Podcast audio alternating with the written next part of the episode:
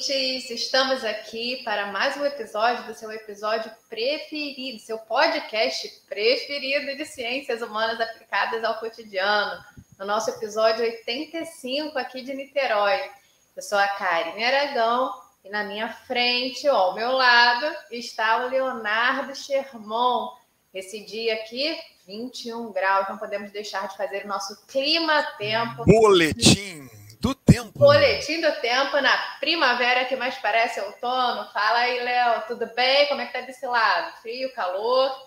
Tudo beleza, tudo beleza, esperando o calor causticante que me esperará já já, né? Eu que sou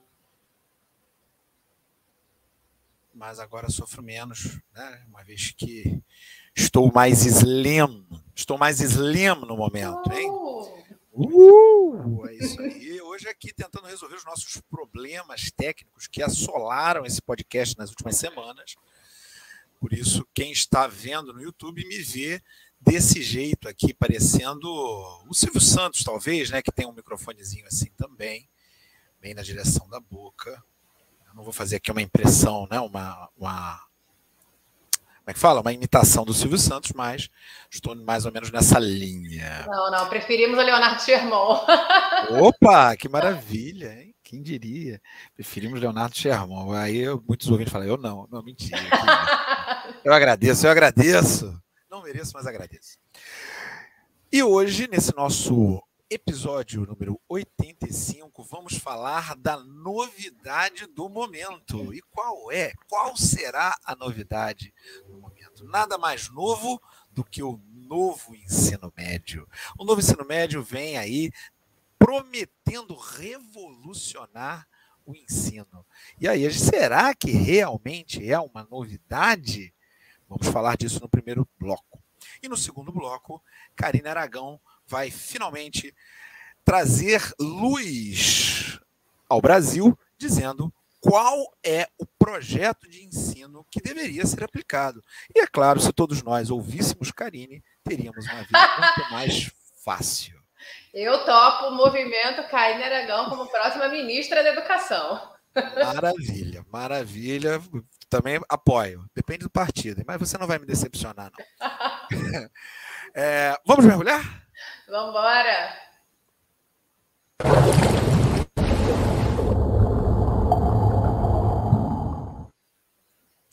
Muito bem, no apagar das luzes do governo Temer, né, aquele governo, veja, que era até melhor do que o atual. Né? Quem diria que poderia ficar pior, não é mesmo? É, pois é, a gente pode dizer aquela boa frase, né? Melhor nem sempre é bom, na é verdade? Melhor nem sempre é bom. Então, no apagar das luzes do governo Temer, foi aplicado por decreto a criação do novo ensino médio. Esse novo ensino médio, uma pretensa revolução no ensino, principalmente na etapa que é a etapa mais complicada do da, da, da, estrutura de ensino brasileira. Né? A gente, de certa maneira, resolveu o problema da evasão escolar é, na, na etapa do ensino fundamental de certa maneira, é claro, né, a gente atingiu índices muito bons da presença do, das crianças na escola, a manutenção das crianças na escola, né? então, é muito próximo de 100% das crianças brasileiras completam o último ano de ensino fundamental, o nono ano. Isso agora vai ficar meio complicado, porque resolveram eliminar o Bolsa Família, que era um instrumento fundamental para a manutenção dessas crianças na escola. Mas isso é assunto para um outro podcast, para um outro dia. Próximo episódio. Próximo episódio, será? Será? Talvez, talvez. Talvez, quem sabe. É, mas isso foi resolvido de certa maneira. Entretanto, o ensino médio não. As taxas de evasão no ensino médio são realmente muitíssimo altas. Né? E a gente tem aí é, um percentual altíssimo dos nossos jovens que não completa os três anos de escolaridade. Né? É um percentual é, que, que, já chegou aí a 50%. Agora, nesse momento, não sei exatamente quanto está, mas já, já chegou a 50% há pouco tempo. Tá? Sendo assim, é, inventaram esse novo ensino médio. Mas aí é que está. Essa novidade, será que ela é novidade mesmo? O novo ensino médio é novidade, Karina Aragão?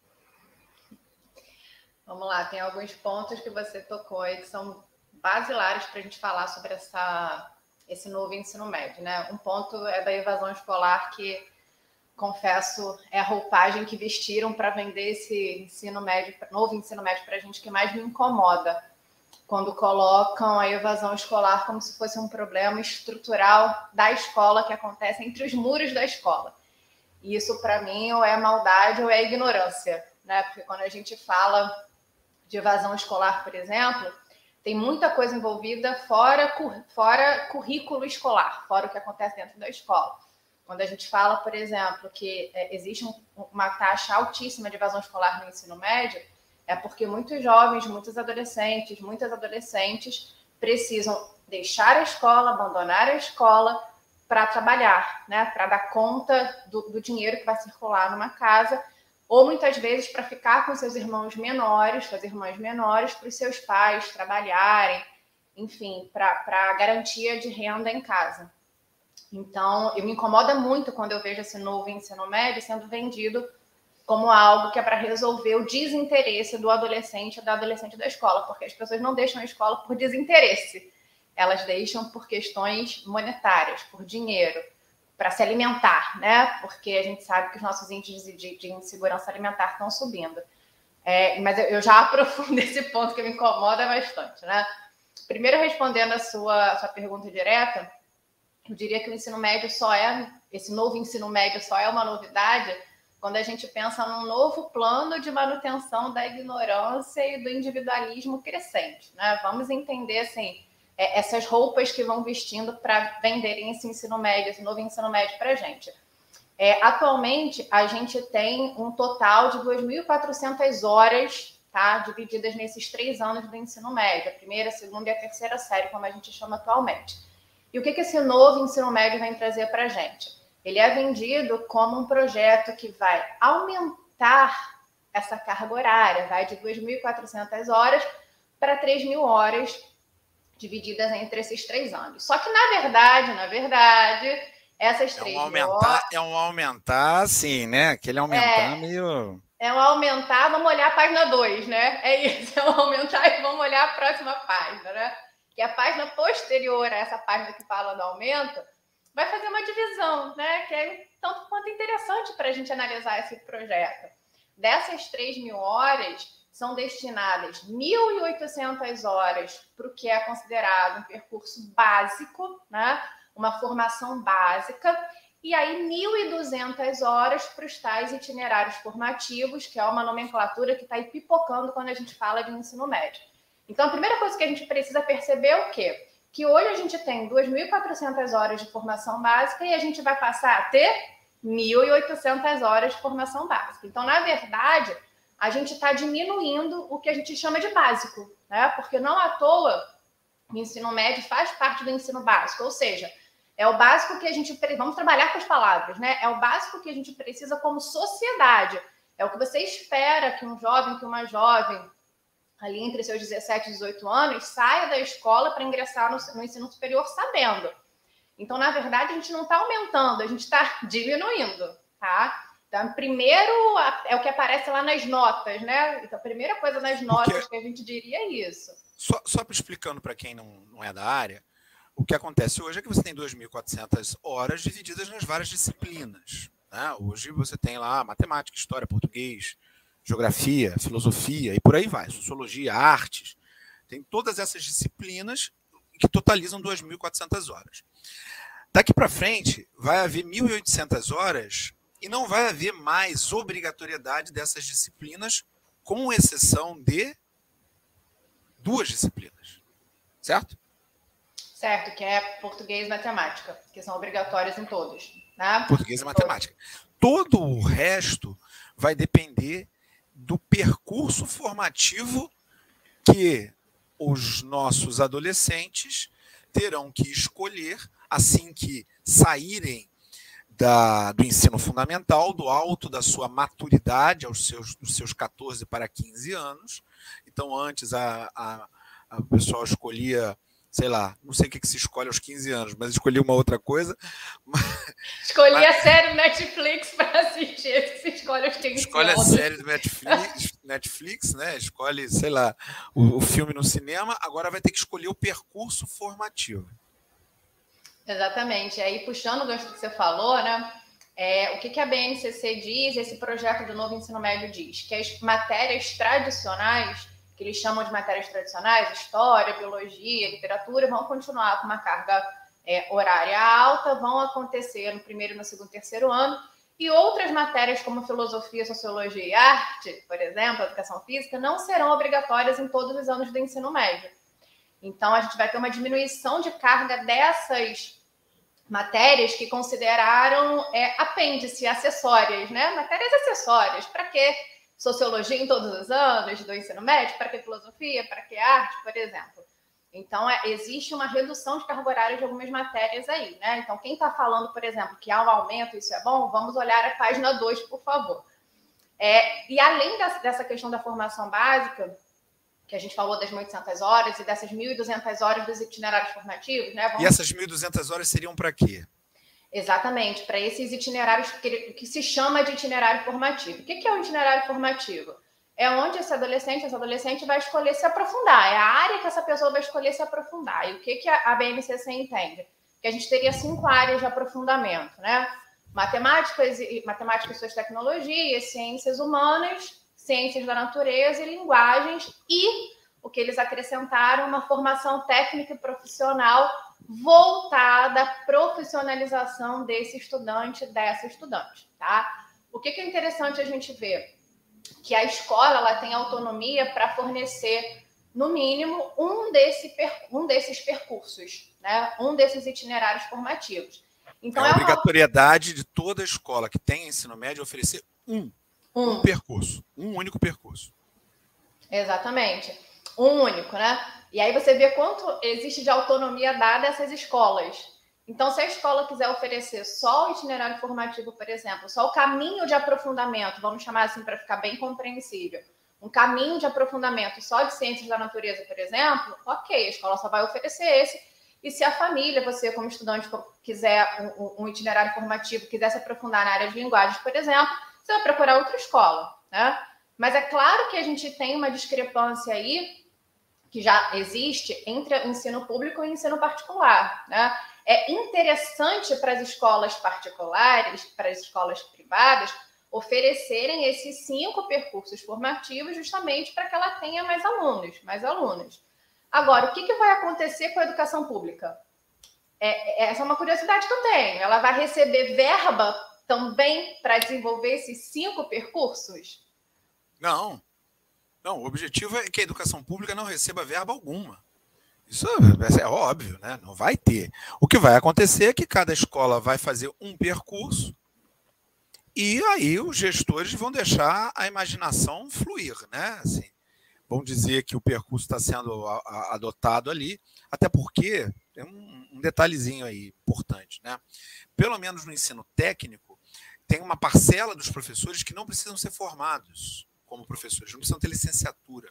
São os professores que eles chamam de notório saber. então, Pode, pode botar qualquer um para dar aula, né? porque quem atesta o notório saber, quem vai atestar esse notório saber? Uma coisa é um diploma, outra coisa é um notório saber. Né? É claro que existem pessoas com notório saber, de fato, mas né, nas prefeituras e, e, e e governos do Estado, secretarias de educação, eu costumo confiar mais no concurso público. É, é no que eu confio, no concurso público. Né? Quem vai lá, faz mais ponto, passa e entra. É isso. Né? No, no, no, sem os apaniguados, sem a, a, a galera ali que fica é, mamando nas tetas do, do, do clientelismo brasileiro. Né? Então, é uma avaliação é, mais concreta, né? É. Então, o que vai acabar acontecendo, e, e é isso, né, considerando a pindariba que a maioria das escolas brasileiras vive, né, é, ainda mais agora, a tentativa de acabar com o Fundeb, essa coisa toda, a, a, a, o que vai acontecer é que cada escola vai oferecer um percurso formativo só, com alguns professores, alocando o professor no Bumba Meu Boi, né, naquele jeito ali meio louco, Eu tenho um amigo, professor de história, que foi. Do, eu não vou dizer qual foi a rede, mas ele foi. É, ele não tinha vaga para ele, ele tinha saído da rede, voltou para a rede através de um processo e tal. E ele foi autorizado a dar aula de física. Oi? E, é, Oi? O cara não sabe nada de física. Ele, mesmo depois que ele falou para a moça lá, não, mas você vai lá, escreve alguma coisinha e tal. E ele não foi caso único. Então você imagina a loucura que vai, vai, vai ser isso, né? Com, é, primeiro que não tem as disciplinas, muitas vezes não, não, não há obrigatoriedade da disciplina. Você vai dar ciências humanas. E aí cada escola vai fazer lá o seu projeto com o número de disciplinas que achar melhor dentro daqueles, daqueles critérios ali de ciências humanas, ciências da natureza e por aí vai. Então, é, cada escola vai fazer um, e aí o aluno que quiser o outro vai ter que procurar uma escola que aceite. Só que não tem vaga para todo mundo. Né? Obviamente vai gerar competitividade competitividade e enxugamento dos quadros de professores públicos nas escolas. Né? Pior, pior, essa legislação permite que 20% do ensino seja feito em ensino remoto. Essas escolas, obviamente, como a gente viu durante a pandemia, elas não têm condição de fazer ensino remoto. São poucas as escolas da rede pública brasileira que têm essa condição. Então, obviamente, vai aparecer aí alguém que é dono de alguma coisa que tenha esse material e que vai graciosamente, abnegadamente oferecer esses serviços e aí vai passar por aquela licitação maneira que ninguém nem sabe como é que acontece e aí o cara vai oferecer os serviços e teremos aí dinheiro público sendo drenado pela iniciativa privada. É, eu fico de olho nesse projeto, assim, e, e me, me bate muito forte a questão das nomenclaturas que, foram, que estão sendo utilizadas, né? É, eu tenho então, certeza que a que você mais gosta, que você mais gosta nessa, nesse projeto é a ideia da, do, do, empreendedorismo. Fala uh, Adoro, amo essa gente. É, esse é o ponto, você sabe, que um ponto ali que mais me incomoda, né? E o empreendedorismo está dentro do que eles vão chamar de eixos estruturantes.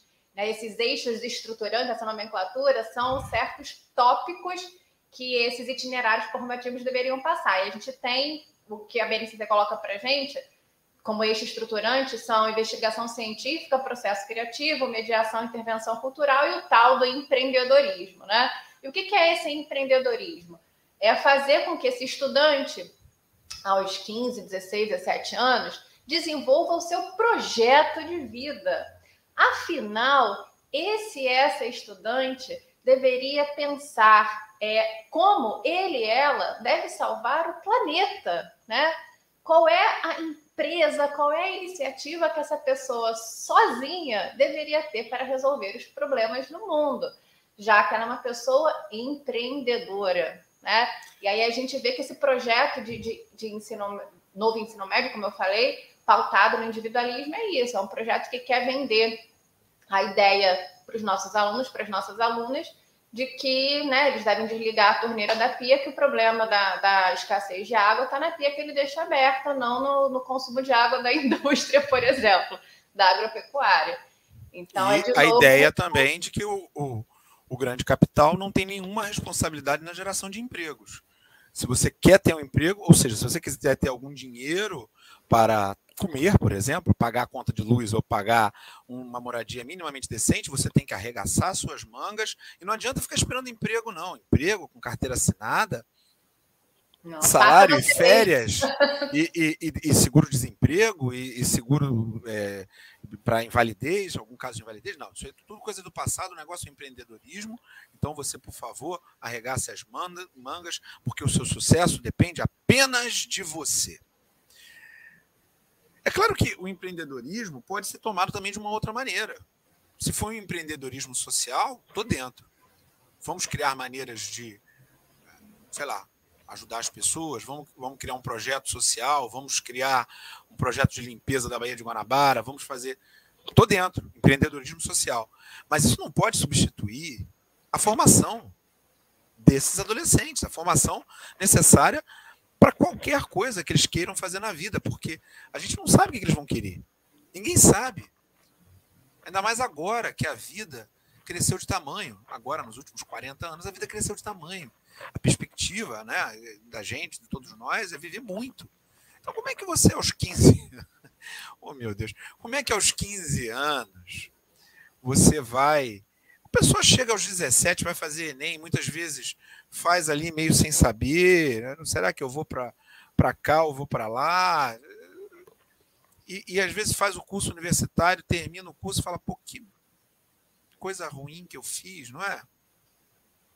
Mas não, agora você precisa ser o protagonista ou a protagonista desse processo de ensino. Afinal, tudo é voltado para você. É, pois é, mas veja, ser protagonista do processo de ensino é o que eu mais quero dos meus estudantes. Só que, na minha visão, isso não dá o protagonismo para os estudantes. Isso não dá o protagonismo para os estudantes. Isso tira a, a possibilidade de escolha deles. Porque o que acontece? Em vez de ter 2.400 horas com todas as disciplinas, o sujeito vai estudar algumas disciplinas em 1.800 horas, com 1.200 horas podendo fazer Deus sabe lá como que vai acontecer, com Deus sabe lá como que tipo de professor, principalmente nos cursos técnicos. Quem vai fazer curso técnico vai fazer só curso técnico, uma coisa que já tinha sido superada no país, essa divisão né, esse dualismo entre ensino técnico e, e, o ensino propedêutico, esse ensino que vai para a universidade, né? Isso já tinha sido superado. Então agora o cara que vai fazer ensino técnico só vai fazer ensino técnico. Enfim, é o caos, né? É o caos, é o caos. Mas sorte da gente que tem aqui Karine para ah. nos colocar no caminho certo. Mas primeiro. E agora, José? Muito bem, Karine nós estamos aqui muito negativos com o ensino médio, vai. Será? Fui, fui, olhar aqui, fui olhar aqui uma publicação importante, integrando a história, hein? Livro de 2019, do autor chamado Leonardo Germão. Olha aí, que cabotinha, hein? que cabotinagem aqui, hein? Fazendo auto. Autopropaganda. Autopropaganda aqui. Então.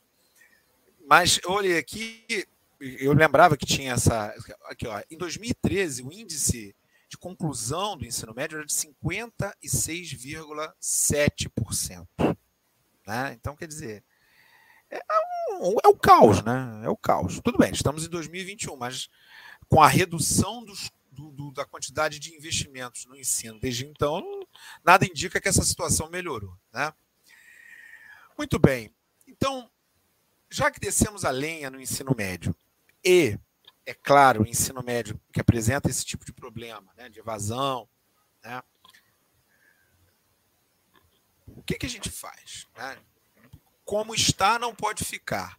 E essa proposta está longe de ser a proposta, uma proposta dos sonhos, até porque foi uma coisa vinda de cima para baixo, sem conversar com os especialistas da área, sem dar tempo de conversar, com interesses é, muito muito complicados por trás dessas coisas todas, né? muita desconfiança sobre quais são os reais interesses. Vamos aqui perguntar a uma pessoa que não só está acima de qualquer suspeita. Então não sou eu, vai.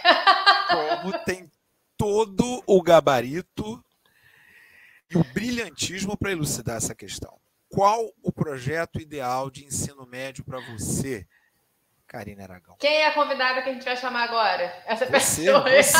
Eu mesmo. Doutora Karine Aragão. É, a gente falava do, do, falava mal, como você disse, é verdade, né? Do, do, desse novo projeto de ensino médio.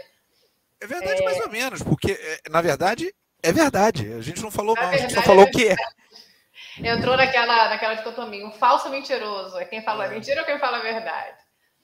Mas deixando essas questões filosóficas, né, já que a filosofia vai diminuir a sua carga horária no ensino é. médio, né, é, quando eu penso num projeto de ensino médio, longe de, de, de, formar um projeto ideal, porque eu acho que um projeto para o ensino médio a gente não faz sozinha, né, eu imagino pensar um projeto para a escola, para o ensino médio, sempre como um processo em conjunto, né, sempre como um processo em conjunto. Mas é, eu vou pegar nos pontos que me incomodam. É, e o primeiro ponto que eu pensaria de um suposto projeto, a minha contribuição seria, eu acredito muito que a educação, que a escola, ela tem um papel instrumental, de formação instrumental, tem conteúdo, conteúdos instrumentais que você tem que aprender ali. Né? É, ela tem uma formação humana, ela tem uma formação social e ela tem uma formação coletiva. Então, eu acredito que no ensino médio a gente precisa desenvolver o senso de coletividade, né? E não desenvolver que venha do professor, do docente, da docente para o aluno, mas desenvolver em conjunto. Então, eu acho que quando a gente diminui a carga horária, por exemplo, de matérias importantes para isso, como sociologia, filosofia, arte, educação física, a gente está indo no caminho contrário. Então, no meu projeto ideal de ensino médio, a gente não diminuiria a carga horária dessas matérias que nos ajudam é, a nos enxergarmos como seres coletivos. É, o meu primeiro ponto seria esse. É, e eu também pensaria num projeto que, em vez de alargar as desigualdades do ensino público e do ensino particular, pretendesse diminuir essas desigualdades, diminuir essas disparidades. Né? É, não dá para se pensar num novo ensino médio alargando essas diferenças. Né? É, isso, para mim, é básico, assim, é premissa de uma discussão. Pensando que a gente está falando de um processo é, de melhoria da escola, que não é uma melhoria só de dentro dos muros, como eu falei, mas é pensar projetos que, que, que enxerguem esses jovens, essas jovens, como pessoas que vivem é, problemas também, vivem problemas extras-muros, que têm suas necessidades familiares, que têm suas necessidades financeiras.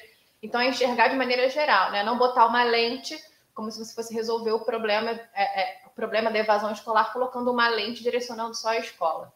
É, e por último, me incomoda muito também quando a gente pensa um novo ensino médio sem pensar a figura do professor, sem pegar, pensar a figura da, da, da professora, do docente. Então, quando eu falo, por exemplo, quando a gente pega esse novo o projeto desse novo ensino médio, a gente não vê referência ao docente, as condições do, do docente em sala, da docente. A gente vê só, vamos diminuir a evasão escolar, o que a gente já viu que é mentira, Vamos tornar o aluno agente, protagonista, demandas contemporâneas, desverticalizar o processo de ensino e aprendizagem. Ninguém para para falar do professor, da professora. Né? Ninguém para para falar das nossas condições de trabalho, ninguém para para falar da nossa saúde socioemocional, ninguém para para falar da gente. Então, é um projeto, como eu disse, de manutenção da, da, da ignorância, né? manutenção do, do, do, do, individualismo. Então, num projeto ideal, Karine Aragão, para ensino médio, para educação, vamos pensar a figura do docente ali em conjunto, né? É, você, você tocou num ponto aí que a gente não falou na primeira parte, mas que é muito importante. Vai haver uma, um aprofundamento da desigualdade entre aqueles que fazem educação, que, que fazem uso da educação pública e aqueles que fazem uso da educação privada. É claro que existem os colégios públicos de excelência e esses não vão, não vão ser tão afetados porque eles têm autonomia. Mas esses colégios de grandes redes públicas, esses serão totalmente afetados, que é aonde está a maioria das matrículas dos nossos adolescentes no Brasil. É, a, malha, a malha de matrículas, considerando todos os níveis educacionais, é enorme no Brasil. São 55 milhões de matrículas, é gente pra caramba. É, então, a maioria dessas, dessas matrículas está na, na educação pública. Né? Desses 55 milhões, acho que são os 45 na educação pública. É, é muita coisa, é enorme, é enorme a educação pública brasileira. E vai aprofundar essa desigualdade. Isso vai dentro desse projeto, que é um projeto que vem do, do, tempo lá do Império, período da colônia também, em que a ideia da elite é você ter uma educação que, que forme grandes líderes, pessoas que vão estudar no exterior, e para a educação da, da população mais pobre, educação para formar serviçais, no máximo operários, durante um determinado tempo. Né? Essa educação é, vai ser assim porque as escolas, as grandes escolas da elite, escolas particulares, sobretudo, elas não vão fazer isso. Elas vão oferecer todos os percursos formativos, é óbvio. Elas têm dinheiro, elas têm recursos, elas não vão fazer nada disso. Enquanto o, o aluno que quiser um percurso ou outro, ele vai ter que mudar, vai ter que correr atrás para para procurar, e às vezes vai estar longe de casa, vai ficar inviável, ou não vai ter vaga, enfim, é, todos os problemas que a gente já falou. Pior ainda, essa coisa da dicotomia entre o ensino de formação técnica, voltada para o trabalho, e o outro ensino. Então, o sujeito que se formar num curso técnico, ele não tem condição de entrar na faculdade, fica sem, sem condição. Né? É, eu mesmo fiz ensino técnico, fiz contabilidade. Então, eu não estudei durante dois anos, segundo e terceiro ano de ensino médio, eu não estudei, na época era assim, eu não estudei é, física, química, é, biologia. Não estudei, segundo ano, terceiro ano. Né? Dei sorte porque é, o, o, vestibular que eu passei na época, eu consegui acertar umas questõezinhas lá o suficiente para não, não bombar. E passei e, e fui estudar lá na UERJ. Mas de outra maneira eu não teria passado. Né? Com, com aquele ensinozinho lá do, só da primeira série. Então, a formação técnica vai limitar a, a, a vida das pessoas que vão fazer a formação técnica. Isso tem, é um projeto. Né? E qual é o, a solução para esse projeto? Você falou muito bem. É, não, não dá para fazer um projeto de novo ensino médio sem falar das condições do professor. Também não dá para falar para fazer um projeto desse sem falar das condições da escola e sem falar das condições dos estudantes. Né? É, esses garotos e garotas eles precisam de grana para ficar na escola. Foi isso que deu certo no Bolsa Família. Precisa pagar para o cara ficar na escola. O cara não pode sair para trabalhar. Ou se sair para trabalhar, ele tem que sair para trabalhar de alguma maneira que não, não interfira no tempo dele na escola. Porque senão a gente está condenando aquela pessoa a um ensino de péssima qualidade ou a falta de, de tempo para se dedicar àquilo ali. Né? Então, parte daí. E aí não adianta a gente pensar numa escola que tem 40 alunos em sala para um professor dar conta de alguma coisa ali. O professor não sabe nem o nome das pessoas ali. Como é que você vai ter uma atenção individualizada a pessoa que quer ficar na escola, será que ela quer ficar na escola, uma escola que ninguém nem conhece? Ele é uma escola que aqueles professores, é, é, é, aqueles professores e aquelas professoras conhecem os seus estudantes, sabem da realidade. Só que para conhecer o estudante, saber da realidade do estudante, aquele corpo docente tem que estar na escola o tempo todo. E não é isso que acontece. Os professores estão em quatro, cinco, seis escolas, né? às vezes, é, mesmo na iniciativa pública, o sujeito dá aula em três, quatro lugares como é que um, um professor que tem 1.500 alunos vai dar atenção individualizada para todos eles? E, por fim, a questão da escolha. A questão da escolha é um elemento fundamental. Realmente, para um adolescente, apesar dos 15 anos ele não ter totalmente a sua formação, ele já tem capacidade de escolher alguma coisinha. Ele já está tá formando o seu gosto ali. E é a hora de experimentar. Só que para experimentar, as escolhas têm que estar ali, disponíveis. Não, não é essa escolha, essa, essa pretensa, essa escolha falsa. Elas têm que estar disponíveis. Então, se é percurso formativo, todas as escolas têm que ter todos os percursos formativos. Porque se o sujeito começou um e não gostou de um, vai ter que passar para o outro. Só que para isso precisa de grana. Porque vai ter que contratar muito mais professores, professoras, para dar conta de uma estrutura como essa. Essa é uma estrutura gigantesca. E é claro, as turmas têm que ser muito menores do que você meter 40 por turma.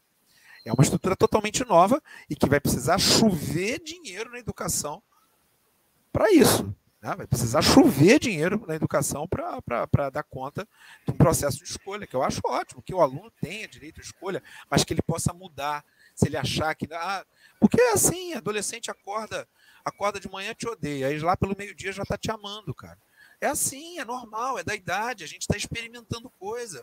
Tem coisa que você gosta na adolescência que, quando você chega mais tarde na sua vida, você não quer nem ouvir falar.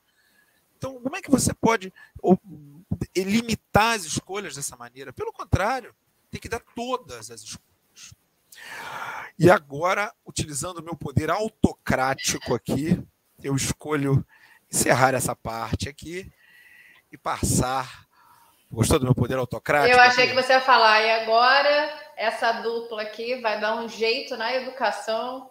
Olha aí, viu? Você é sempre muito democrática, viu? Isso aí. Me, me, me botou no meu lugar, hein? Então vamos lá. Agora, com o nosso Data NML, semana passada, nós estávamos conversando sobre social washing. E aí a gente é, utilizando aqui uma pergunta da nossa queridíssima ouvinte, Isabela Soares, uma ouvinte já de, de, que já, já conversou com a gente várias vezes aqui, né?